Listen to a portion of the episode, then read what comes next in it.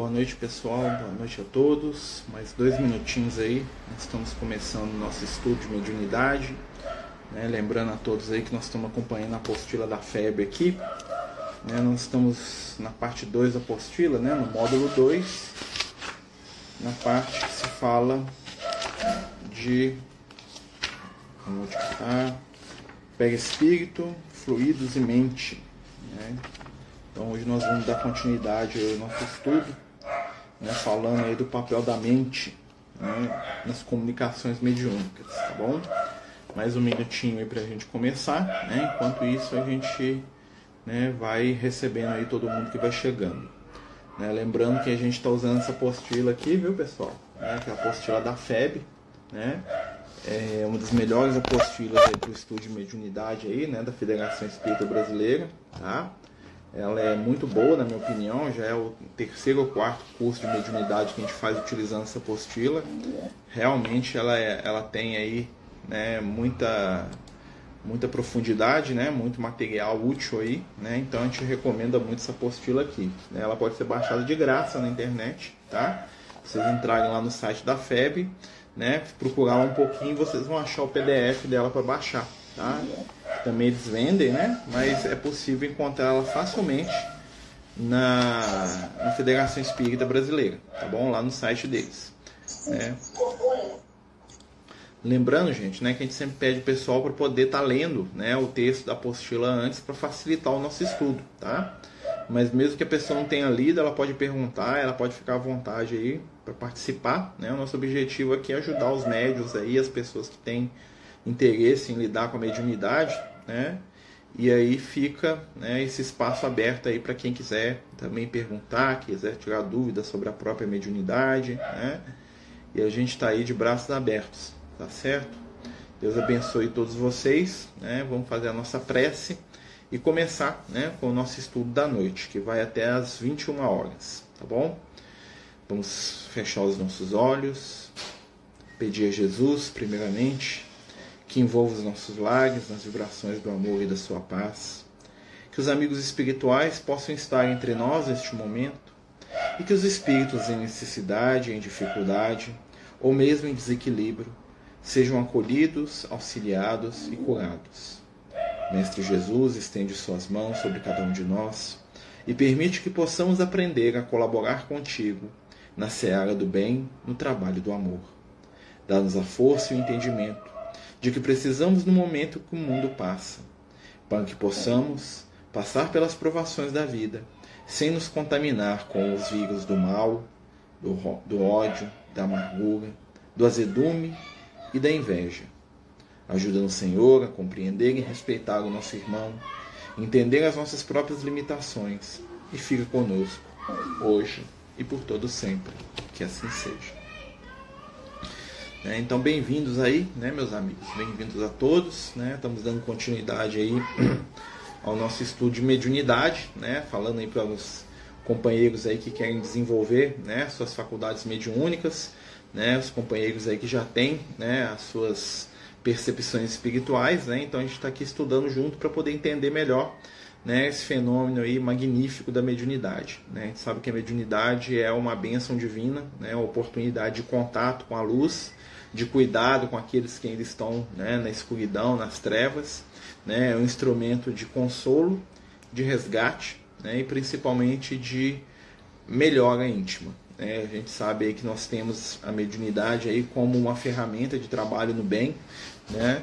e que quando a gente aprende a utilizar essa ferramenta da maneira adequada, a gente pode não só ajudar o próximo, como a si mesmo. Então a gente está dando continuidade hoje, né? Voltando ali do tema da semana passada, a gente está fazendo sempre o tema durante duas semanas para poder consolidar ali né, as informações e até para quem às vezes não pode participar de um estudo poder participar do outro, né?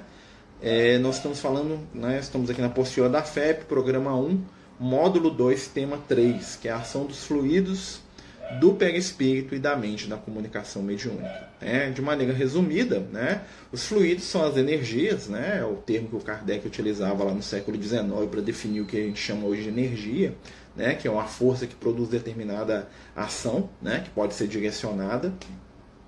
O perispírito nada mais é do que o nosso corpo espiritual. Se a gente for lá no, nas cartas de Paulo, né, o Paulo vai falar do corpo glorioso, né, que é o corpo que ele vê Jesus, né, que nada mais é do que o corpo que o Kardec, né, os espíritos chamam de corpo perispiritual, ou seja, né, a forma que o espírito desencarnado é, utiliza para se manifestar. Né, no mundo espiritual, o espírito, né, ele se apresenta com um corpo, né, numa, um corpo espiritual, é claro, né, não material como o nosso, apesar que é, é, é feito de matéria também, mas aí é um, né, um outro tipo de matéria, uma outra, uma outra densidade de matéria, se a gente puder simplificar o conceito. Né? E os espíritos possuem esse corpo, né, que é um corpo suscetível é, a ser é, modificado, né, é um corpo suscetível a percepções, a sensações, né, e que os espíritos vão ter mais ou menos denso de acordo também com o seu nível evolutivo. Os espíritos inferiores, aqueles espíritos que estão ali nas regiões trevosas ainda, né, eles vão ter um corpo espiritual muito grosseiro, muito próximo do nosso até, né, a tal ponto que os espíritos nessas regiões eles têm todas as sensações dos encarnados, para eles eles estão encarnados porque eles sentem fome, eles sentem sede, eles vão ao banheiro, as roupas se desgastam, né? eles sentem um toque, eles sentem um machucado, uma ferida, eles podem se, se tocar, se agredir, né? então eles têm toda a sensação física né, nesse corpo é, espiritual que eles possuem, ou pega espiritual, tá? que é o termo que a gente usa na doutrina espírita. Tá bom? E esses espíritos, né, eles têm tão, né, tão forte essas sensações. Meu dedo está sujo aqui, está fazendo trabalho aqui para o João. É, eles têm tão forte essas sensações que para eles eles estão encarnados ainda. Por isso que muitos espíritos né, se assustam às vezes quando descobrem que não estão mais né, encarnados, porque para eles é tudo tão igual aqui né? Não tem lógica eles não estarem encarnados, né? na, na visão deles. Por quê? Porque as sensações físicas, né? vamos dizer assim, que eles sentem é totalmente semelhante ao plano físico. Tá? Então cria neles essa ideia de que eles não morreram, né? até porque para muitos morte é um conceito muito, né? ou é o fim de tudo, ou seja, não, não teve o fim de tudo, então eu estou vivo. Né? E de certa maneira estão, né? Ou então o espírito vira uma fumacinha sem forma, né? Que eles achavam que virava assim, e eles se veem num corpo ali, né? Com todas as necessidades biológicas e aí eles acham que estão encarnados ainda.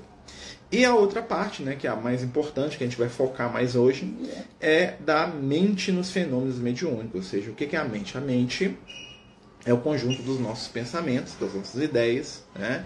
conjunto daquilo que nós somos, né? que está ligado à nossa personalidade, que está ligado é, à nossa individualidade. Né? A mente está muito ligada à vontade, ao querer, ao pensar. Né?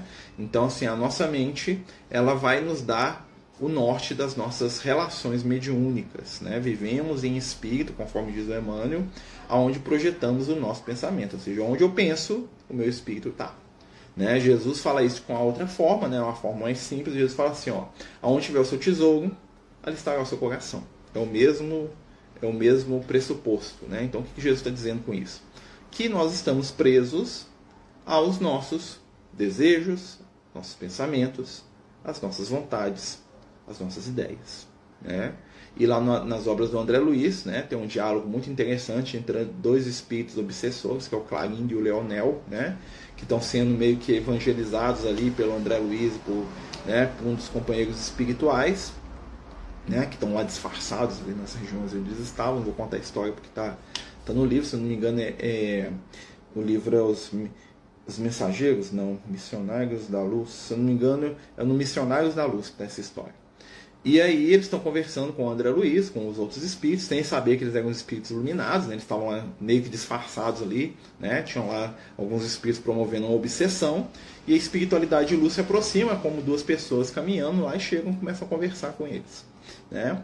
E aí esses espíritos desequilibrados falam né, que eles aprendem nas escolas do plano astral inferior, ou seja, existem escolas né, nas trevas, né? eles chamam de escolas dos vingadores, nada a ver com os heróis, tá gente? Vingadores no sentido pior da coisa, que é a vingança, o ódio, né? Então esses espíritos, né, que se chamam Clarindo e Leonel, dois irmãos, né, que estão obsidiando o sobrinho, eles falam que eles aprendem nessas escolas que todo ser humano possui um desejo básico, um desejo raiz. E que se você dominar esse desejo, você controla esse ser humano. Tá? Claro que eles estão falando aí do ponto de vista de desequilíbrio, né? mas é uma máxima real, né? porque Jesus ele entra nessa situação quando ele fala para a gente né, que aonde tiver o nosso tesouro, ali vai estar preso o nosso coração. Né? Lá no Antigo Testamento, né, é, eu lembro do nosso amigo Liel nos, nos, ensinando o Antigo Testamento, né, junto com Lucas, ele falava para gente que sobre essa questão né, da nossa mente, nós temos ali o Moisés, que já trabalhava essa ideia no primeiro mandamento, né, quando Moisés diz para o povo de Israel e serve para a humanidade inteira, né, que nós não devemos ter culto por Deus algum que não seja o Senhor. Né? Moisés fala assim: Ouve, ó Israel, sou o teu Deus, tirei do Egito, da casa da servidão. Não terás outros deuses diante de mim, nem feitos a imagem de pedra, nem de nada que exista no céu, nem nas águas ou sobre a terra, ok? E não lhes prestarei culto. Né? Olha só a ideia do conceito de Moisés. Né? Então, para aquela pessoa que lê isso de maneira minimalista, né, ou de maneira superficial, vamos dizer assim, né, vamos pegar o superficial primeiro. Ele acha que ele, Moisés está falando só das estátuas, dos ídolos, né, das imagens de pedra lá dos deuses, dos santos, sei lá o que for, né, daquela época. Mas o conceito do Moisés é muito mais profundo. Porque o Moisés está falando para a gente sobre o que? Olha, não adore nada que não seja Deus. Né? E quais são os nossos objetos de idolatria? São os objetos aos quais o nosso coração está amarrado. Né? A gente fala isso muito porque isso vai dizer muito do nosso processo de ajuste espiritual e do processo mediúnico também. Né? Porque para algumas pessoas o Deus que eles adoram, né, que está lá no seu altar, é o próprio ego, é o dinheiro, é o sexo, é o poder, é a si mesmo, no caso do vaidoso, né? é o título, é o nome, é um outro indivíduo, né? A pessoa é tão apaixonada com a esposa, ou com o filho, ou com o marido, ou com a mãe, ou com o pai, né? Que ele coloca aquele ser num altar e ele presta culto para aquele ser, né? E quando esse ser falta, ou quando esse objeto dele de adoração não, não está presente, o ser entra em estado de desespero espiritual. Né? Muitas vezes nós vamos notar que os nossos maiores sofrimentos é quando alguém toca no nosso ídolo. Né? Então, se meu ídolo sou eu mesmo, né? Então, quando meu amor próprio é ferido, eu desabo, eu desequilibro. Se o meu ídolo é o dinheiro, ou o poder, ou o sexo, e isso me falta, né? eu entro em parafuso, porque tocaram ou roubaram né? o meu ídolo, o meu Deus. Né? E muitos de nós oramos ao Senhor para que Ele fortaleça o nosso vínculo com esse Deus. Ou seja, eu peço a Deus para me dar mais dinheiro. Né? Eu peço ao Pai Criador da vida para Ele favorecer as minhas conquistas afetivas desequilibradas. Né? Então, assim, é, quando a gente descobre isso, nós temos uma ferramenta de controle da nossa caminhada espiritual muito poderosa. Né? Então, nós temos que descobrir. Como é que a gente descobre? É até bem fácil. Porque o objeto da nossa idolatria, entre parênteses, né? onde o nosso coração está, como diria Jesus, nosso tesouro, né? É aquilo que nós mais pensamos durante o nosso dia. Aquela situação, aquela questão que nos toma a maior parte do tempo da nossa vida, que da qual todas as outras giram em torno, aquela situação é o nosso ídolo. Aquilo, se a gente não tomar cuidado, nos controla, e se um espírito inferior tomar conta daquilo, ele nos domina. Né? Então a gente dá sempre o exemplo mais fácil, né, que é o exemplo da matéria, né, mas são vários, né? Então imagine que o meu, vamos lá, né? Imagine que eu sou um indivíduo que o meu vício ou o meu Deus ou o meu objeto de mais atenção na minha existência é o dinheiro, né? Tudo na minha vida vai girar em torno do dinheiro. Os meus relacionamentos afetivos vão ser pesados entre o meu parceiro ou parceira tem ou não dinheiro, né? O, as, o meu, a minha escolha profissional vai dizer ganho mais ou menos dinheiro. A minha relação com o outro vai se basear no ganho financeiro. Né? Então tudo que existe em mim vai girar em torno daquele Deus que é o dinheiro. Enquanto eu ganhar dinheiro, eu estou sendo feliz. No dia que aquele dinheiro parar de fluir para mim, né? Eu fui tocado na coisa que é mais sagrada na minha vida, que é o dinheiro, então a minha vida desaba. Né? Então muitas vezes, né? A gente nota, né? E aí nós temos a história, né? O que, que isso tem a ver com, med com mediunidade? Tudo, gente, tudo. Nós temos a história mitológica do Jó. O Jó é um personagem mítico, tá? Ele não existiu, nunca existiu um Jó, tá? É, e ele é um personagem que expressa isso muito bem, né? Porque o Jó ele tinha lá os valores, né? Que eram a família, né? Que eram os filhos, a riqueza, que era o gado, e a própria saúde corporal dele. Ele se vê despojado de todos esses valores. Né? Primeiro ele perde os filhos, depois ele perde a riqueza, depois ele perde a saúde física. tá? E esses três são a tríade da bênção espiritual do mundo antigo. Né? O povo de Israel acreditava que ser feliz é quando você tinha muita riqueza, muitos filhos e muita saúde para aproveitar os dois. Isso era ser abençoado por Deus. Tá? Por isso que Jesus é considerado maldito pelo Paulo de Tarso no início, tá? depois ele muda de ideia. Né? Porque Jesus nasceu pobre, morreu solteiro e morreu jovem, ou seja, ele não tinha nenhuma das bênçãos. Tá? Então Jesus, né, pobre, solteiro e, jo e jovem. Né? Quando que a bênção para eles é o que? Riqueza, muitos filhos e viver muito. Tá? Jesus não teve nenhum dos três. Né? Então, por isso que o Paulo, lá nas cartas dele, fala que Jesus se tornou amaldiçoado para nos livrar da maldição. Olha só, né? O, o, conceito. Mas é outra história isso aí, para estudo de evangelho. Mas o que, que isso quer dizer? Né? Quando nós estamos na mediunidade, né? quando nós estamos trabalhando a nossa mediunidade, a mediunidade não serve apenas para a gente observar os espíritos que estão se comunicando conosco numa reunião mas sim para a gente observar as nossas companhias espirituais, estejam elas no mundo espiritual, tá? São os espíritos encarnados, estejam elas encarnadas no plano físico, que nós atraímos os espíritos pelos nossos pensamentos, pela mente. Então eu vou atrair seres que pensam e vibram de acordo com aquilo que eu penso e vibro. Sejam eles espíritos desencarnados sejam eles companheiros encarnados que vão fazer parte aí do meu cotidiano.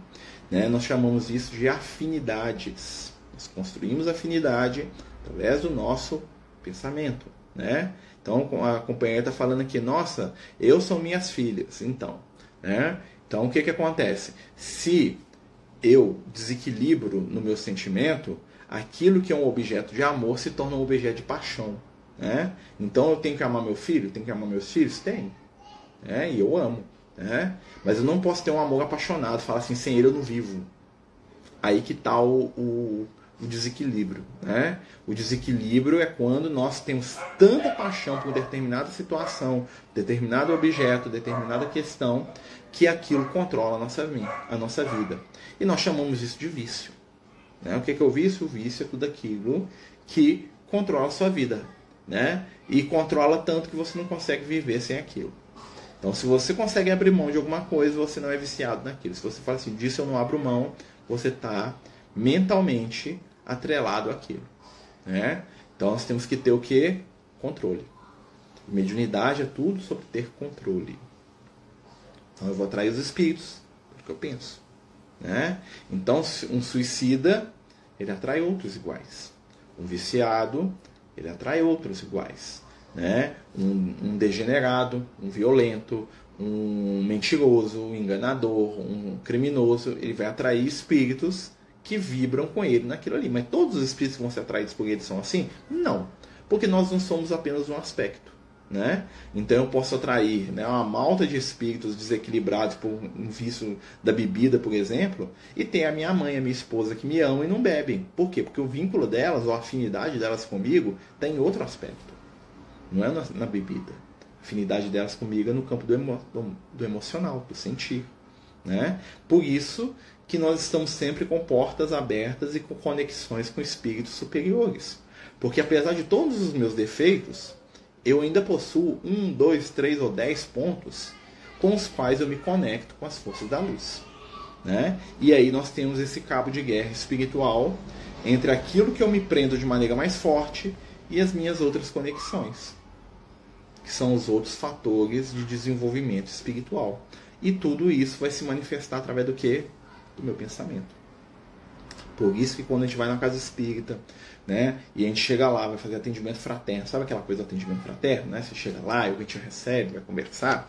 O que, que a pessoa vai falar para você? Na 99% dos casos, Ó, oh, vou fazer campanha do quilo, vou fazer caridade, vamos lá para reunião de estudo, vamos fazer cura do evangelho no lar. Aí a pessoa fica meio que decepcionada. Porque a pessoa quer que o espírito manifeste fala assim: vou resolver todos os seus problemas, volta para sua vida do jeitinho que você é. Né? Continua lá bebendo, fazendo festa, não se preocupando com nada de espiritualidade, né? E eu vou afastar tudo de ruim da sua vida para você poder ser feliz do jeito que você quiser. E isso não funciona. Por quê? Porque a espiritualidade sabe que o problema daquele indivíduo não é o espírito que está acompanhando ele, é o pensamento dele que está atraindo o espírito. Então ele tem que desligar esse pensamento. Como é que a gente desliga um pensamento desequilibrado, substituindo ele por um pensamento equilibrado? Então, o que a espiritualidade faz quando a gente se, se, se dispõe a melhorar? Começa a ofertar oportunidades de ocupar o nosso tempo né, com bem. Pode estar chamado de se encher o nosso espírito com Cristo. O que, que encheu o nosso espírito com Cristo? O tempo que eu gastava na, no vício, eu vou gastar fazendo caridade. Eu vou gastar indo na casa espírita, eu vou gastar fazendo campanha do quilo, eu vou gastar estudando, eu vou lá para palestra, eu vou lá tomar passe, né? E isso nas mais variadas religiões, não é só da doutrina espírita, não. Então, o tempo que eu utilizo na minha construção de espiritualidade é o tempo a menos que eu estou utilizando para dar vazão ao meu vício. Por isso que muita gente não dá conta.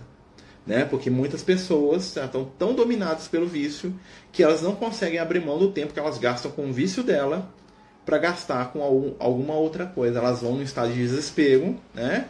mas elas já vão pensando em voltar para o vício. Né? Porque ela precisa voltar, porque, né? Nossa, logo no dia que eu tenho aquela festa, logo no dia que eu vou beber mais uma, logo no dia que eu vou sair com aquela, com aquela moça, com aquele moço lá, né? Então é uma reprogramação mental, porque o fenômeno mediúnico é mental. E aí nós vamos entender os espíritos que se associam com as pessoas nos processos obsessivos. E por que tem tanta gente obsidiada no mundo? Por quê? Porque a maioria de nós ainda está vibrando, né? nas energias espirituais de nível mais baixo, que é o comer, o beber, né? o ter prazer né? e o não ser incomodado. Né? Nós não gostamos que nos tirem da nossa zona de conforto, porque muitas vezes o que a gente busca espiritualmente nada mais é do que a resolução de algum problema para poder voltar a ser o que nós éramos sempre. Né? Nós não queremos a cura como mudança, nós queremos a cura para poder sair daquilo que me incomoda, que me atrapalha na minha no meu cotidiano, né, muitas vezes desequilibrado. Né? Então o médium ele vai estar mais suscetível a isso, né? mas é um processo que acontece com todo mundo, todos nós, o tempo todo. Né? Já viu aquela sensação, os espíritos falam muito disso pra gente, principalmente o Lucas, ele fala assim, olha, a humanidade hoje né, vive uma sensação e uma vontade muito grande de fazer o diferente. A gente até recebeu uma psicografia hoje falando sobre isso que a gente quer muito diferente, que a gente quer muito sair da, desse, né? a gente tem uma sensação que a gente está repetindo a vida, que a gente está ali num, né, num círculo vicioso, que a gente não sai daquela, né, tudo igual, né, trabalhar, acordar, ir para casa, e voltar e tal, né, aquela rotina, e a gente é desesperado para sair da rotina, né, mas quando a gente sai da rotina, o que que acontece? Nós entramos em parafuso, porque de certa maneira a gente quer sair, mas não quer, né? A gente quer afastar da treva, mas ainda a luz dá trabalho. Eu não estou querendo muita luz, eu estou querendo só tranquilizar aqui. Né? E aí toda construção espiritual, qual que é o objetivo dela? Tirar a gente da nossa zona de conforto. Por isso, né, que Jesus tem uma frase que eu gosto muito, que ele fala pra gente, né? Muitos chamados e poucos escolhidos. O que isso quer dizer? O chamamento é para todo mundo. A escolha, aí depende de nós. Não é, não é Jesus que nos escolhe. Jesus nos chama. A espiritualidade nos chama. Deus nos chama. Né? Mas eles esperam até a hora que eu quiser ir. E o ir, né? apesar de uma, todo mundo ir em algum momento, ele demanda o quê? Esforço pessoal. Alguns vão no primeiro momento, outros vão demorar milênios. Lembra Jesus conversando com o Publio Lentulus, que é o Emmanuel, lá no livro há dois mil anos? Né? Tá lá o Emmanuel na frente de Jesus, né? E Jesus fala para ela: você pode vir hoje me seguir, né? Pode ser agora ou daqui milênios, você que sabe. Se você vier agora, vai ser mais fácil para você. Se você vier daqui milênios, eu tô vendo aqui que né, a dor vai te abraçar aí no meio do caminho aí para você aprender. Você que sabe. Jesus vai fazer o que ele devia fazer, né? Quais são as sensações corporais que sinalizam que a nossa vibração está elevando e sintonizando com os espíritos de luz? São, na verdade, são emoções, né, Clarice? são emoções positivas, sentimentos positivos, perdão, compreensão, caridade, carinho, afetividade, desejo do bem, né? É desenvolver o famoso olhar de luz, né? que é o olhar de ver só aquilo que o outro tem de bom, que é o que Jesus fazia e faz até hoje conosco, que é o que os espíritos de luz fazem. Né? Os espíritos de luz eles não deixam de enxergar o mal, mas eles se apegam aos pontos luminosos de cada um de nós. Eles olham para a luz que nós já temos, porque é nessa luz que eles vão trabalhar né, para toda a nossa cura espiritual. Não, então um sinal de que a gente está sintonizando com a espiritualidade, né, é o perfume da caridade ao nosso redor. Né? E quando a gente fala de perfume da caridade, não é sair dando tudo que você tem, vender na sua casa, não é isso não. Né? É posição de caridade, é tentar compreender, é tentar conviver melhor, né? E quando errar, né, baixa a cabeça, levanta de novo e vamos embora, né? É o esforço do bem. Essa sensação do esforço do bem, dessa luta, né? Que é o que nós mais estamos passando hoje no, no plano físico.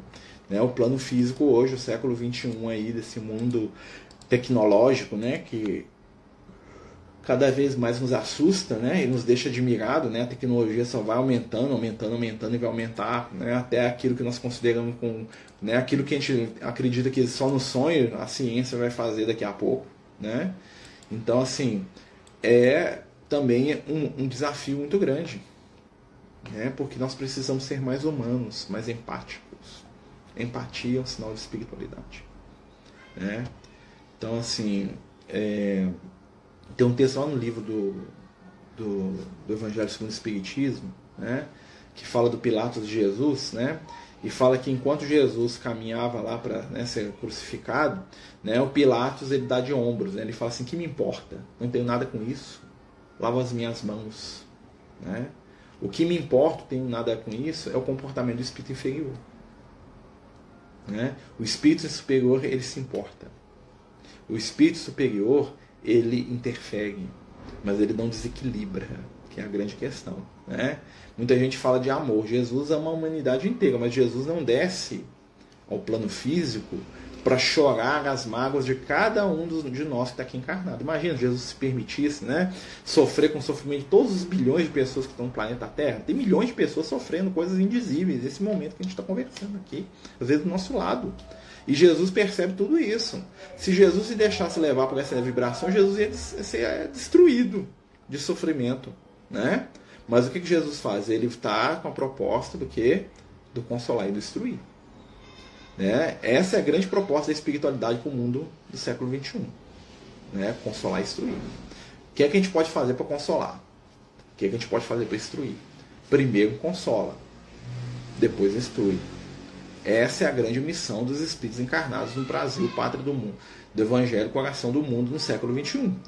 Consolar e instruir. Tudo gira em torno do consolar e do instruir. Né? Sentiu influência espiritual? Que, é que eu posso fazer para consolar? O que, é que eu posso fazer para instruir aquele ser? Estou com um problema na minha casa, estou com um problema em família, o que, é que eu posso fazer primeiro para consolar? E segundo momento para instruir. Né? Isso é a chave do nosso crescimento espiritual. Consolar e instruir. Mediunidade, acima de tudo. Né? E aí a gente vai entender que quando o espírito sofredor se aproxima de nós, seja numa reunião mediúnica, seja compelido ou atraído por um, por um vício que ele tenha semelhante ao que nós temos, né? Porque muitas vezes, né, a gente já fala de obsessão aqui, a gente vai falar mais para frente, né? A gente fala que tem dois tipos básicos de obsessão, tá? Quanto ao foco da obsessão, não quanto à estrutura de obsessão, aí é outra história, tá? Como que o processo obsessivo se dá é outra história. Né? Nós estamos falando quanto ao tipo mesmo, que é a obsessão de vício e a obsessão de vingança. A obsessão de vício nem sempre é uma obsessão de um espírito que odeia, tá? Existe pai que obsedia filho no campo dos vícios, tá? Já vimos muitas histórias assim do pai que desencarna coberto, né, vítima de determinados vícios e que se apega ao filho que tem o mesmo vício e os dois ficam lá dividindo o prazer daquele vício lá e o desequilíbrio, tá? Muitas vezes acontece em família que o pai é alcoólatra e o filho também é, e o filho carrega junto o, o pai desencarnado que bebe junto com ele e o incentiva a beber. É uma obsessão. Né? Isso também acontece no campo do sexo, no campo do poder, né? Existem espíritos que desencarnam, né? De políticos aí, de pessoas que lideram aí, né? E esses espíritos dominam, né? É, outros seres e utilizam daqueles seres do meu filho, né? Muito comum, né? Meu filho vai ser político igual eu, meu filho vai ser isso. Aquele espírito desencarna e fica lá, né? É, trabalhando aquela energia lá que é o objeto de vício dele. Marcelo, a maioria da mediunidade do Paulo de Tarso, ao se deparar aí, com a claridade luminosa de Jesus foi fundamental para a gente se tornar essa apóstolo de gentios, na divulgação do Evangelho do Cristo. A mediunidade ajudou, né? Porque ele reencarnou com o poder da palavra, né? O negócio do Paulo de Tarso era a palavra, era pregar, era ensinar, né? E os fenômenos espirituais que aconteciam com o Paulo de Tarso, né, ele tinha uma mediunidade que a gente pode dizer que era uma mediunidade secundária. O que isso quer dizer? O fenômeno mediúnico que acontecia com o Paulo era para sustentar o trabalho de evangelização que ele tinha. Quando Jesus aparece para o Paulo nas portas de Damasco, né, o que, que acontece ali? Ali tem um fenômeno de intervenção espiritual. Tá? Outros espíritos interviram para Jesus ir lá e porque Jesus tinha prometido para ele. Isso é uma outra história. Tá? Mas o que, que acontece? O foco ali não era a mediunidade. Né? Até que a gente sabe que tem a mediunidade de inspiração, né? os espíritos nos inspiram, aquela coisa toda. Né? Mas o fenômeno mediúnico, normalmente, tá? nesse caso em particular que está falando, ele era uma ferramenta de trabalho, ele não era a causa em si, diferente, por exemplo, do Chico Xavier. O Chico Xavier reencarna como para ser uma antena psíquica. O negócio do Chico Xavier era receber espírito e psicografar livro. Ele reencarnou para fazer livro. O objetivo espiritual do, do, Chico Xavier são os livros. Né? Ah, o trabalho de consolo, de caridade, aquilo ali é o extra. A hora extra do Chico era o trabalho de caridade que ele fazia. Tá? Porque o livro, dentro da proposta do Emmanuel, que é o, o guia espiritual do Chico, né? o livro estava dentro do processo que a gente falava, do consolar e destruir. Né? Então o Chico Xavier reencarna com aquela função. A função do pão de Tarso era diferente, ele tinha que levar o evangelho para o planeta. Né? O planeta ali restrito à Ásia Menor, ali, um pedaço da, da Europa, né, gente? Que gente sabe, né? Mas era um planeta conhecido ali, mais ou menos, né? Era o centro cultural e espiritual do mundo, estava ali naquela região, de certa, de certa forma. Né? Senão a gente diminuir também as outras regiões do mundo, que estavam em processos diferentes, tá? Mas aquela mediunidade tinha um objetivo, né? Então aquela visão, aquela coisa, ela foi uma coisa extemporânea, tá? Então, assim, eu, eu, por exemplo, diferente, vou pegar um exemplo. É, Jesus aparece para Paulo nas portas de Damasco. O Paulo de Tarso viu Jesus três vezes na vida dele. Três vezes. Tá? Na porta de Damasco. Depois, quando ele estava na Grécia, ele viu uma vez. Né? E no final da vida dele. Ele viu Jesus três vezes. João Evangelista conversava com Jesus todo dia. Todo dia, João Evangelista conversava com Jesus todo dia. O Pedro conversava com Jesus pelo menos uma vez por mês. Né? Você vê lá no livro, no livro, no, nos livros, nas histórias do João Evangelista, quando ele está na ilha de Pátimo, ele ficava batendo papo com Jesus lá. Jesus aparecia, né? Jesus é um guia espiritual dele, né? história, né? Então, assim, é uma outra questão, né? Mas a vida do João Evangelista é uma vida. A pregação era, era, era, o lado B da vida dele, vamos dizer assim. O principal do João Evangelista era o quê? Era o conceito da transcendência, era escrever, era fazer lá os evangelhos que ele fez, era fazer lá o Apocalipse. Então o João Evangelista ele tinha outro papel. Então o, o fenômeno mediúnico de João Evangelista era muito mais né, amplo do que o dos outros. Né? Outros discípulos ele nunca viram, tá? Né? Segundo consta, Mateus viu Jesus uma vez, quando ele apareceu para os discípulos lá no cenáculo. Né? Então assim, alguns viram um monte de vezes, outros viram menos. Né? Não quer dizer que Jesus não estava sintonizado com eles, talvez porque outros não precisassem tanto. Né? Para Mateus já era tranquilo né? Talvez Pedro precisasse mais. O João Evangelista já tinha um laço pessoal com Jesus que os outros não tinham. Né? Um laço de afinidade, lembra da afinidade? Né? Como a mente do João Evangelista era mais próxima de Jesus, e olha que ali ainda havia um abismo, né? o João Evangelista conseguia contatar Jesus muito mais fácil que os outros. Então, o que é sofrido para um discípulo de entrar em contato com o Cristo direto, Jesus falar com ele, para o João Evangelista era só Jesus encostar o dedo nele, só, oh, mestre, você está aí, né? Porque a mente do João Evangelista, lembra aqui da mente, né? Estava sintonizada com a mente do Cristo. Então aquilo que era o pensamento de Jesus fluía mais fácil na mente do João Evangelista. Né? O Paulo de Tarso viu Jesus no momento chave da vida dele. Estou morrendo. Né? Estou fazendo a maior besteira da minha vida. Vou lá matar o Ananias. Aí Jesus apareceu para ele. Né? João Evangelista não, Jesus ia lá perguntar como é que ele tá, ia lá visitar Maria, mãe, tudo bem, então João, ei, beleza, filho? É, aqui, mestre, o que, que você acha? Que, ah, não, vai lá, João, faz isso. Então, assim, a relação era diferente. A relação mediúnica era diferente porque a sintonia mediúnica entre eles, ou a afinidade ou pensamento, era mais profundo. Quanto mais o meu pensamento se assemelha aos pensamentos dos espíritos superiores, mais fácil é a minha convivência mediúnica com eles. Então o Chico e o Emmanuel conversavam quase que diuturnamente, porque a mente dos dois estava muito sintonizada. Tem toda uma história espiritual entre os dois. Eles já foram pai e filho, eles já tiveram ligações em várias encarnações, né? São espíritos que se amam há muitos milênios. Então era fácil para eles se perceberem, né? o Emmanuel aparecer para o Marcelo vai ser muito mais difícil. Por quê? Porque o Marcelo não tem ligação nenhuma com o Emmanuel. Talvez o Marcelo veja o Emmanuel passando de longe, dá um tchauzinho, é, é Emmanuel, é, tieta ele, né? Mas não vai ser a mesma coisa do Chico, porque o Chico tinha uma ligação estreita com aquele ser. É a mesma coisa você chegar num lugar e você tem alguém lá que é seu irmão. Você vai chegar lá, você vai ter mais facilidade de conversar com ele do que com um desconhecido, né? O processo mediúnico se dá muito em torno disso. Então nós temos uma referência que são os nossos guias espirituais, né? Os mentores, guias espirituais, protetores espirituais, anjo da guarda, espírito guardião. Gente tem que dar um monte de nome para a mesma coisa. Que nada mais é que espíritos de um nível superior, né? Que são afinizados conosco, que tem uma história de carinho, de afeto, né? Que tem uma história de amizade e que nos acompanham há muito tempo, né? E tem por nós um carinho. E aí fica mais fácil entrar em contato e se comunicar com esse espírito, mas ainda assim precisamos, né, de entrar na onda mental desse espírito. Não adianta nada, né? Eu tenho um espírito que me ama no mundo espiritual, se eu só penso em coisas materiais, eu não vou ter contato com ele. É aquele parente que você, quando você chega perto dele, você acha ele lindo, mas passou cinco minutos que ele foi embora, você nem lembra mais que ele existe. Tem gente que é assim com os espíritos. Né? Então chega o Espírito de Luz, né, com aquele amor todo, nos envolve né, e nos convida, ó, vamos fazer caridade, vamos perdoar, vamos compreender, vamos reclamar menos. Né? Olha lá, o seu irmão está precisando de um de consolo, vai lá bater um papo com ele, vai lá dar um, um quilo de arroz para ele, né? dá aquela camisa que está sobrando pro seu vizinho. Nossa, seu chefe pegou no seu pé, perdoa ele, ele não sabe o que faz. Nossa, roubou seu namorado? Não, perdoa, a menina não sabe o que faz, seu namorado é fraco, né? Vamos seguir em frente, não leva. Isso que espírito. Aí eu sou totalmente resistente a esse tipo de raciocínio. Aí o Speed Luz joga essas ideias para mim, eu sou resistente. O que ele faz? Se afasta até eu ficar receptivo. As ideias ficam em torno de mim, né? Porque o amor dele continua, tá? Mas se eles não são ouvidos, né? Os espíritos falam para Kardec o espírito de luz se afasta e espera uma oportunidade adequada para se aproximar. Normalmente essa oportunidade vem com a dor. Né? Quando o amor se afasta, a dor se aproxima.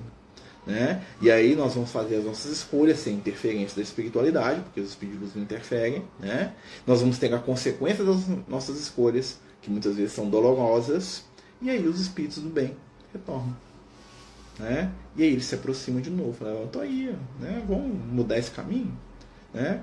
E o que, que acontece? Como tudo hoje no século XXI fala e grita né, para a gente ser egoísta, né, muitas vezes se torna difícil a aproximação de bons espíritos, porque os espíritos que têm se aproximado, muitas vezes os encarnados, são espíritos que os estimulam a continuar cada vez mais hedonistas, egoístas e desequilibrados. Né? A palavra dos Espíritos iluminados que nos convida à renúncia, ao amor, à compreensão, à empatia, à paciência, tem muito poucos interessados em escutar, né? Então, às vezes, eu, às vezes eu entro aqui no Instagram aqui, ou eu vou ler né, comentário no, né, de notícias, essas coisas, é aterrador quantas pessoas desejam mal para os outros. Né? Às vezes você vê uma notícia lá, alguém morreu, alguém passou alguma situação, né? E aí você vê lá 900 comentários, 899 desejando mal para aquele ser. É bem feito, morreu mesmo. Achou bom, leva para sua casa, né?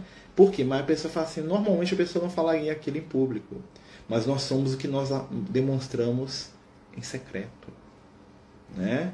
Então, hoje a internet é um grande espelho espiritual para a gente né? Porque muitas vezes ela mostra pra gente, olha, eu sou arrogante, né? Eu sou chato, né? Às vezes eu, eu, comento alguma coisa em algum lugar, eu falo assim, meu Deus, não queria que eu escrevi isso não. Tem que modificar meu conceito, isso é bom pra gente aprender que nós ainda não somos perfeitos, né? Tem um, um, isso é muito interessante porque isso dá voz a espíritos desencarnados. Né? Eu lembro que eu participava quando era mais novo, uns anos atrás, né, desses fóruns de internet. Nem existe, eu acho que nem existe mais fórum né? Principalmente fórum nerd, essas coisas assim, né? E aí lá nos fóruns tinha uma expressão que era assim, leão dos teclados. O que é, o leão dos teclados? É o cara que por trás do teclado ele briga, ele bate, ele xinga, ele, ele tem opinião, ele é, né, ele é ácido, crítico, né? Se você for conversar com ele pessoalmente, ele é um gatinho. Falta miar, né? Mas por trás do teclado ele vem um leão, blá, blá, blá, blá, e solta toda a fuga e toda a raiva que ele tem do, do mundo e às vezes até de si mesmo. Isso é um fenômeno mediúnico. Isso tem a ver com mediunidade. Né? o entendimento de quem nós somos passa muito pelo entendimento de quem convive espiritualmente conosco. Então, à medida que eu vou me conhecendo, eu vou percebendo a minha companhia espiritual. Então, se às vezes estou num momento de fragilidade, eu estou cercado de espíritos fragilizados. Se às vezes eu estou num momento de insegurança, eu estou cercado por espíritos seguros. E é culpa deles eu estar assim? Não, eles estão comigo porque eu estou nesse estado e eles estão fortalecendo esse estado porque eles se sentem seguros ao meu lado. Né? Então, espíritos com sensações semelhantes se reúnem.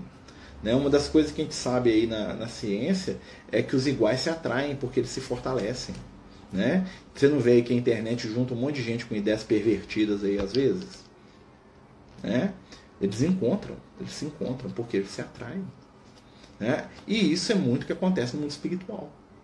Né? O mundo espiritual, o que é o mundo da afinidade? Quando a gente desencarna, diferente da que a gente aqui encarnado, nós vamos estar num ambiente espiritual que reflete que nós somos de verdade. E isso para alguns vai ser um terror, porque ele vai ter que ver aquilo que ele é de verdade, não aquilo que ele queria imitar para os outros. Né? Mas dentro desses valores de mediunidade que a gente está falando aqui, do pensamento, né? lembrar acima de tudo que o que? Importa muito mais do que eu, o que eu me esforço. Esforço do bem. Né? Não é fingir ser bom, é me esforçar para ser melhor. Né? Existe uma diferença muito grande em fingir virtude e me esforçar para libertar de um vício para conquistar uma virtude. Tá? Então, o fingimento que é o problema. O esforço, não. Se eu me esforço, quer dizer que estou no bom caminho. Né? Tanto é que as colônias espirituais, o nosso lar, por exemplo, né? que a gente tanto ouve falar e tanto gosta, né? O que, que diz lá no nosso lar? Né? Quando chega lá um espírito desequilibrado lá da mulher lá que quer entrar no nosso lar, fala assim, o, o, o, o, irmão Paulo, né, que é o vigilante lá, não pode estar, tá, um, um espírito tinha esse nome, Paulo, né? O irmão Paulo fala para ela assim, ó, aqui é um lugar de espíritos que sabem das suas necessidades e quedas e buscam se melhorar, né? Se você não está nessa condição aqui, não é o paraíso que você quer, não. E ela sai fala assim, eu não quero melhora, né? eu quero, eu quero é prêmio, né? Eu quero o paraíso, eu não quero me melhorar, né? nada disso, não. Isso aí fala, então aqui não é lugar para você, minha irmã. E o espírito vai embora, volta lá para o umbral, né? Porque o espírito chega lá no nosso lar e ela queria um paraíso, ela queria recompensa pelo bem que não fez, né? Ela queria enganar Deus e o universo, né? É um espírito extremamente criminoso, desequilibrado, assassino, né? Que não se arrependia de nada que tinha feito e que queria entrar no nosso lar como herói. O espírito falou assim, ó, tá escrito na sua alga aí, minha irmã né? O que você fez aí, contou a história para ela, o que, que ela tinha feito, né? E ela ficou indignada, né? Porque ele, né, o Speed Luz devassa o, o, mal, né? Fala assim, ó, você é isso, isso e isso, minha irmã. Você nem se arrependeu. E nem quer se arrepender, então aqui não é lugar para você não, minha filha. De que se arrepender, nós vamos te tratar. E ela sai e fala que nunca mais vai voltar, xinga eles, né? Por quê? Porque era um espírito que não queria melhora, né? O André Luiz, que é um espírito cheio de fragilidades, limitações, o que, que ele deseja? Ele deseja ser melhor. Ele é acolhido. Né? Tanto é que o, o, o, o irmão Paulo fala isso para o Narciso e para o André Luiz. Assim, a diferença dela para a gente é que nós sabemos que nós temos muito a melhorar e nós queremos, nós estamos esforçando. Né? As falhas dela e as nossas não são muito diferentes, não. Só que ela não quer ajuda. A gente quer. Essa é a diferença. Não tem como ajudar quem não quer. Não tem como curar um doente que não aceita a própria doença. Né? E isso é muito interessante para a gente refletir no campo da mediunidade. Né? Porque a cura espiritual e a cura mediúnica passam pela aceitação das nossas necessidades. Né? Jesus já falava isso para o pessoal da época dele. Falou assim, ó, vim para os doentes, mas vocês dizem que vocês são sãos, tem nada que possa fazer por vocês, não. Né? Claro que Jesus estava sendo meio irônico ali naquele momento. Né? Que Jesus está falando assim, ó, vocês estão tudo doentes falando que estão bom demais, então o que, que, eu posso fazer por vocês? Né? Né? Eu não vou invadir a intimidade de vocês e fazer vocês se convencerem daquilo que eu já sei. Que vocês são todos doentes e precisam de mim. Né? Jesus basicamente é isso que ele está dizendo. Né? Mas como vocês estão dizendo que vocês estão sãos, que vocês não precisam, eu vou para os doentes. Né? Quem se reconhece como doente, abre a porta e eu entro. Né? Olha, é o mesmo conceito, gente.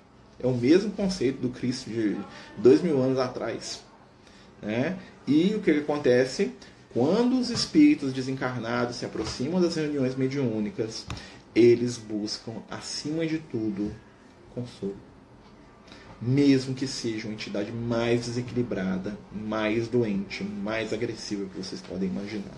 Né? É, na última reunião mediúnica que eu participei, né, é, foi muito interessante eu vou contar a história, não vou contar o nome do espírito nem nada. Só para vocês aprenderem com a gente. A gente estava na reunião, né? E aí se manifestou um espírito feminino, muitíssimo inteligente, uma moça, né? Inteligentíssima, né? Um espírito daqueles bem antigos, lá da época do Egito, lá das Mesopotâmia, aqueles negócios lá, né? Através de um outro médium, né? Eu estava lá, né? Na vibração e ele estava manifestando através do outro médium. E esse espírito feminino foi lá porque queria falar com a espiritualidade. Queria conversar com os mentores, e os mentores não manifestaram. Aí eu fiquei, né? E assim, e ela começou a falar, e falar, e reclamar, e que se era perseguida e tal, e contou isso, né? E, e jogou para fora toda aquela, aquele, aquela, aquele ressentimento dela. E muito inteligente, cheio de argumentos, cheio de respostas. O dirigente da reunião ficou meio perdido, né? Mas ele conseguiu lidar com o espírito, né? Mas era um espírito difícil mesmo, no sentido muito intelectualizado, né? E aí é, a moça continua falando, né? Aí chega, né? a gente está lá na reunião, lá, né? lá na vibração, tá meio desdobrado, então a gente tá vendo o mundo espiritual, chega o Liel. O Liel chega assim, eu pensei assim, não, o Liel vai conversar com ele. Ela chama os espíritos e vai incorporar em mim aqui, e aí vai botar ela no lugar. Na hora que ele chega, eu já dou aquela olhada para ele assim, ele olha para mim e faz assim aqui, ó. Né? E ele puxa uma cadeira no mundo espiritual, senta na frente da, do comunicante. Ele senta lá, né? E a gente nota que aí o espírito fica mais ansioso ainda, começa a falar mais ainda, ele fica caladinho. E o espírito fala, fala, fala, fala, fala, fala, fala, fala, fala, fala, fala, até que vai, assim, eu vou embora. E o Léo caladinho olhando para ele. Assim. Né? Na que ela levanta e se afasta da médium, o Léo abre a boca e começa a falar. Essa é minha irmã, né? Aí ele começa a falar, olha, eu vim aqui, né? Eu não considerei que eu deveria falar com você, porque era o seu momento de falar, e eu tinha que respeitar isso, eu queria te dar o respeito que você merece, né? E ele começou a falar com ela. Agora que você está indo embora, se você desejar me escutar, você está livre para ficar e me escutar. Se você não desejar me escutar, você pode ir com Deus. E ela titubeou, assim, porque ela já estava fora da... Ela ainda estava na influência mediúnica, mas ela já estava não estava mais comunicando, ela estava indo embora. E aí ele começou a falar, né? E explicar para ela algumas situações. E uma das grandes dores desse espírito feminino era que a espiritualidade protege uns e não protegia ela. E aí ele fala assim, olha, né, você está falando que, né, ela fala que tinha uma barreira que impedia ela de atingir alguns espíritos, né, que estavam dentro dessa barreira. E ele falou assim, ó, que você, você falou tudo certo, você é muito inteligente, mas te falta uma única coisa, minha filha, perspectiva. Né? Aos seus olhos existe uma barreira que te impede de atingir determinados seres que você tem dificuldade. Entretanto, uma barreira serve para os dois lados. Se você do lado de cá diz que essa barreira não te permite atingir aqueles que você odeia, existem outros que estão dentro dessa barreira que gostariam de te atingir e que não chegam a você também. A barreira é para proteger vocês dois. Né? Porque do seu ponto de vista, você não pode entrar, mas você está livre. Do ponto de vista de quem está dentro da barreira sendo protegida, né? ele, tá dando, ele dá uma ideia de um castelo, né? ele está preso lá dentro, ele não pode sair. Né? Se você observar bem, a barreira limita os dois, ou a proteção que você falou que só um lado tem, protege os dois, né?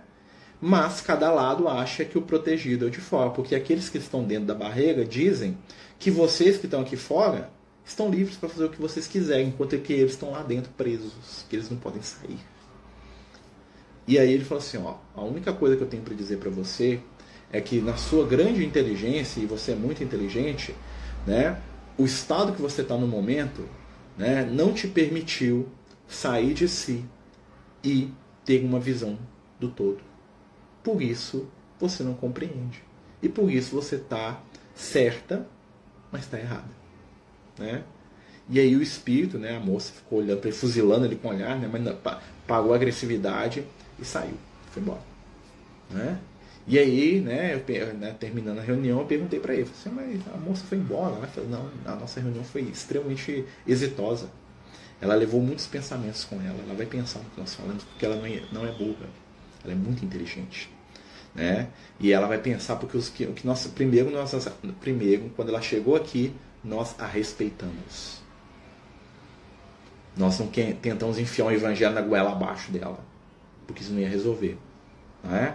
Nós não tentamos humilhá-la com o nosso amor, porque tem muito espírito que acha, né, se sente humilhado com o amor, tá? com a luz. Né?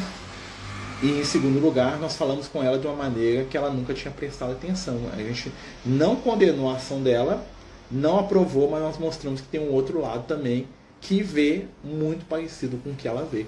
Ela vai matutar sobre isso e nós vamos ter um resultado futuro muito interessante com esse espírito. Né? Então não adianta o espírito chegar na reunião mediúnica, socar evangelho, né? falar que Jesus, né? que isso, que aquilo, gente. Né? Eu já vi espírito chegar na reunião mediúnica quando falava o nome de Jesus, o espírito se encolhia todo. Por quê? Foi queimado na Inquisição. Né? Jesus para ele era aquela imagem que o padre usou para queimar ele e a família dele vivo. Foi em nome de Jesus que ele morreu. Né? Tô te queimando vivo aqui em nome do Cristo. Aí o cara fala assim, Jesus te recebo. O espírito está traumatizado com aquilo. Hein? Ah, mas não é Jesus? Claro, gente, não é Jesus, não é a vibração do Cristo. Mas o nome está associado ao quê? Quando revive lá a história espiritual do ser. Por isso, por que, que tem muita gente que não gosta de Jesus, gente? Que tem ojeriza pelo Cristo, por igreja? Porque sofreu na mão da igreja. Né? Imagina alguém que viu a família ser queimada viva num, num, numa fogueira lá, né? por heresia, ou viu a família ser torturada em nome de por alguém que se dizia representante de Jesus com a cruz pendurada no pescoço. Né? Imagina você ver um pai, uma mãe que vê um filho morrer queimado com um cara levando o crucifixo na cabeça do menino lá e botando fogo nele. Né? Então a relação dele com a ideia, com o nome Jesus, vai ser bem conturbada, vocês concordam comigo? Né? Então aí vai ter que trabalhar aqui de outra forma. Né? Então quanto mais, eu já vi isso, quanto mais a gente falava de Jesus, mais o espírito ficava angustiado e sofria. Até quando o espírito chegou e falou assim: não fala Jesus com ele. Nós não precisamos do nome de Jesus, precisamos da vibração do amor do Cristo. Você está falando de mais de Jesus e está sentindo de menos. Né? O Espírito, eu estou falando isso com o meu jeito, né? mas o Espírito falou com um jeitinho cheio de amor para dar, né? porque o Espírito de luz é assim, né? meu irmão, faz isso não. Né? Nosso irmão não está precisando do Cristo assim, na, na palavra, está precisando do Cristo no sentimento. Né? O nome de Jesus é uma coisa dolorosa, né? O nome de Jesus que tem um significado de amor e luz para nós, para ele tem um significado de dor. Vamos entender a história do companheiro, né? Vamos falar do Messias, do Cordeiro de Deus, é, muda, entendeu? Né? O Redentor, o amigo de todos, né? Por isso que às vezes os espíritos usam os termos nas, nas psicografias, né? O bom amigo, né? O mestre incomparável, né? É, eles usam esses termos porque eles sabem que ali tem um, né, né, o filho de Maria, olha só, muda, né? É a mesma coisa dita de maneira diferente. Isso tem um impacto, gente, né? Porque tudo é mente. Né? Então, se a minha figura de mente associada ao nome de Jesus é ruim, não adianta. Né? Se você for um cara que viveu lá em Israel, Jesus vai dizer muito pouco para você. O cara vai ter que falar Yoshua para você. Ô Yoshua. Ah, Yoshua, que cara. Yoshua Bar Ben Miriam. Ah, sei quem é. Né? Apesar de Yoshua Ben Miriam tinha né, mais de mil, né? porque é um nome muito comum. Né? Yoshua é Jesus, tá? Em, em aramaico, Ben é filho, Miriam é Maria, tá? Apesar que Jesus em aramaico não significa Yoshua, tá? Jesus é um nome inventado lá pelos, pelos romanos, tá? Que é até um palavrão na língua de Jesus, pra você ter ideia. Deu, deu meio errado essa tradução aí. Mas tudo bem, né? E Jesus, pra gente, né, é o nome maravilhoso do mundo. Em aramaico é um motivo de você tomar uma pedrada, porque Jesus em aramaico, você fala Jesus, a palavra Jesus em aramaico quer dizer Deus é um cavalo, Deus é um jumento, né? Olha só. Então, assim, a tradução totalmente mal feita, né? Porque o nome certo é Yoshua. Mas você acha que Jesus liga para isso no mundo espiritual? Não, ele liga na, na energia que está né, é, ligada à vibração do nome. Se você chama ele de Zé, ou de Yoshua, de Jesus, de Manuel, ou de Joaquim, ou de. Né, qual, qual é cara, é a mesma coisa. Né? O que depende é a vibração. Né? Isso tem tudo a ver com mediunidade. Pessoal, nós estamos chegando no final da reunião, né? Hoje todo mundo ficou muito caladinho, né? Teve poucas perguntas, né? A gente, né? Acredito que tenha sido interessante a gente divagar um pouco sobre as questões da mente no processo mediúnico. Falar de Jesus também é sempre muito bom, né? Falar de mediunidade é sempre muito interessante, muito útil, né? Queria nesse momento aproveitar, é, agradecer mais uma vez a todos que nos ajudaram com a cesta desse mês de de março que a gente conseguiu entregar nesse último sábado, né? Graças a Deus, né? Com a ajuda de muitos companheiros, né? Conseguimos fechar aí mais de 100 cesta básica aí no Francisco de Assis. Queria agradecer mais uma vez, né? A gente vai deixar o estudo salvo, né? Dona Silvia falando que é muito complexo, né? Mas vai ficar salvo quem quiser ouvir de novo. Quem quiser tiver dúvida, quiser trazer na próxima reunião, fica à vontade, tá, gente? Quarta-feira que vem. É, queria pedir pelos espíritos que foram aqui citados, sejam os espíritos lá dos livros do André Luiz, né? Que devem estar muito bem hoje, imagino. Seja o espírito feminino lá, que eu não sei o nome, que ela não deu o nome, se manifestou na nossa reunião que ela também receba o nosso respeito, né? Que ela sabe que a gente está usando aqui o que ela conversou com o intuito de aprender, né? E que a gente né, deseja que ela esteja bem, né? Apesar de a gente saber que a gente às vezes pode muito pouco para ajudar, né? Mas que ela receba aí o carinho, o nosso respeito, né? Onde quer que ela esteja aí, essa companheira. Vamos pedir a Jesus que nos abençoe, nos ilumine, né? Vamos levar o nosso pensamento, agradecer pelo que temos recebido e pedir paz, luz e amor. Senhor Jesus, abençoa nossas mãos. Ajuda-nos a melhorar. Dá-nos força e entendimento, paz e carinho. Fica conosco, hoje e sempre. Que assim seja. Graças a Deus. Mais uma vez aí, amigos, boa noite. Amanhã nós estamos aí, né, com o Estudo Evangelho, às 8 da noite, nós estamos terminando o capítulo 21 do Evangelho de Mateus, né, o sermão profético. Né? Estamos lá nos capítulos 21 de 2, a gente vai até o 24, se não me engano. Né? E né, que Deus nos abençoe a todos. Muito obrigado aí mais uma vez. Muita paz, muita luz, muito amor. Né? Fique com Deus, com Deus, Dona né? Beijo no coração do Senhor. Os Amigos do Caminho apresentam sua primeira obra literária, Versos do Caminho uma compilação das mensagens do nosso amigo espiritual Lucas, à venda pelo WhatsApp 31 98827 3218. Toda a renda será destinada para o projeto Neurodiversos.